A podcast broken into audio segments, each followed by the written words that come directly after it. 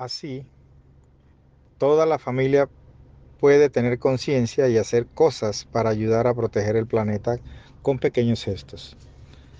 Ayuda a los niños a formarse el hábito de reciclar desde pequeños y enseñarles acciones como ahorrar electricidad, reducir el consumo de agua, reducir la basura que generamos, separar y reciclar los productos que consumimos, limpiar y reutilizar el papel de aluminio, reutilizar los recipientes de los alimentos, llevar bolsas de tela para hacer las compras, utilizar bombillos de bajo consumo eléctrico. Y la forma más fácil y eficaz de ayudar a conservar el medio ambiente es comenzar desde la casa. Y así pues con estas ideas y lo que el Espíritu de Dios nos permita discernir en nuestra mente y en nuestro corazón para el cuidado de nuestra vida, reconociéndole desde la familia como el Señor de toda creación, con propósito y significado. Así, con estos sentimientos nos despedimos nuevamente, agradeciendo la gentileza de Rita en su espacio. Es tiempo de empezar, que nos permite compartir con ustedes y que Dios les bendiga siempre en sus familias y muchas gracias.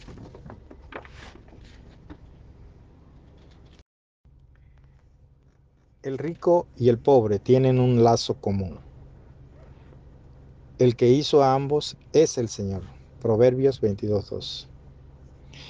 El Santo Padre en Laudato Si se hace eco del llamado de la humanidad que pide al Señor oiga su clamor, puesto que muchos hermanos han desconocido por completo que Dios nos hizo a todos por igual y compartimos un bien común que es la tierra. El Papa en su encíclica muestra seria preocupación por la avaricia que corroe al hombre y lo hace olvidar que hasta el más pobre entre los pobres es su hermano y tiene derecho a su herencia, a una parcela para labrar y hacerse de su alimento, del fruto de la tierra y el trabajo. En Lucas 22:15 Él nos dice, absténganse de toda avaricia seguimos sin obedecer su palabra. El Señor nos ha dado una casa común. Eso significa que somos dueños del medio ambiente, como somos también responsables de cuidarlo. Estas son las enseñanzas que debemos compartir en familia. Enseñanzas que deben ser coherentes con nuestras acciones, puesto los jóvenes de hoy exigen un mensaje que no solo demuestre verdadera preocupación, sino acciones afines con la realidad que se les plantea.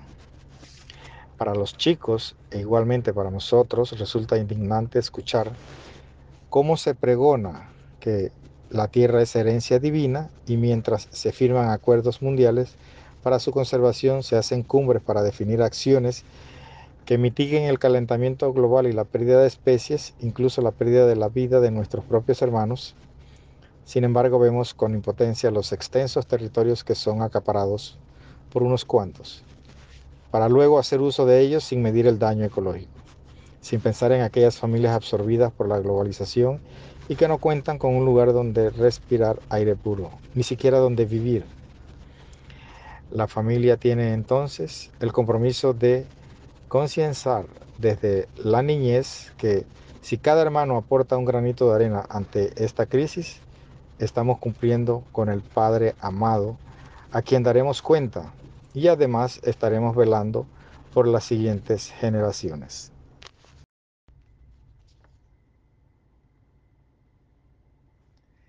Buenas noches amigos, hoy nuevamente alegres y agradecidos con esta oportunidad que nos ofrece nuestra hermana Rita Wong de compartir con ustedes en su programa Tiempo de Empezar a través de la emisora Inmaculada FM los temas de reflexión en comunidad y en familia de la pastoral familiar de Espinal para promoverlos.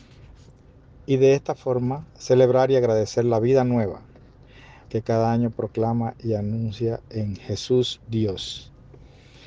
En el mes de junio como el mes dedicado a la familia como comunidad de vida y amor.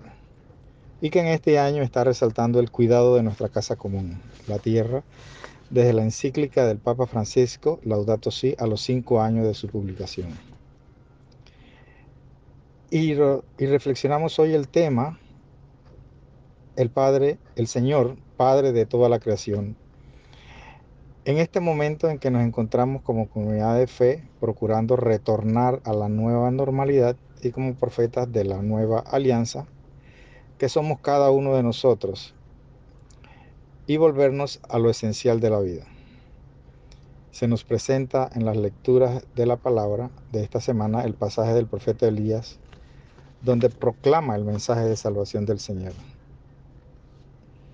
Y dice, y ahora habla el Señor, que desde el vientre me formó siervo suyo para que lo trajese a Jacob, para que lo, le reuniese a Israel. Tanto me honró el Señor y mi Dios fue mi fuerza. Es poco que seas mi siervo y restablezca la tribu de Jacob y conviertas a los supervivientes de Israel.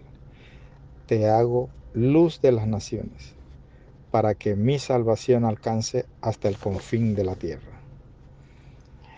En estos meses en que hemos pasado ya 109 días de dura prueba en todas las parroquias y familias con la pandemia, encontremos en este texto nosotros, en Jesús la luz, así como lo hizo la comunidad primitiva cuando escuchó este texto, y que hoy recordamos con el nacimiento de Juan el Bautismo, el Bautista, profeta de la nueva alianza. También nosotros encontremos en Jesús, Dios, como sus discípulos misioneros de hoy, la luz para ver más y mejor, ver más lejos y más hondo, con mayor sinceridad y más despojo, con más veracidad y entrega. Es lo que nosotros cristianos podemos ofrecerle a los demás, aunque no crean lo mismo aunque nos cuesta adaptar nuestra visión interior al foco luminoso de Jesús, al principio es una luz cegadora, pero poco a poco la realidad y el entorno va adquiriendo su auténtica dimensión y claridad, porque nuestro interior es más diáfano y ágil con Jesús. Y así, en este tiempo de prueba, convertirnos en esos discípulos misioneros disponibles desde la solidaridad, la alegría del compartir lo que somos y tenemos y reconociendo al Señor como Padre de toda la creación y de cada hermano. Así está llegando el reino de Dios y todo cambia. Y desde cada una de nuestras familias y en su situación particular de familia, con la cercanía de Jesús y el fuego del Espíritu renovador, meditemos la lectura del Proverbio 22.2 que nos propone el Papa Francisco para ampliar nuestra visión de la creación y la misión del anuncio de la salvación.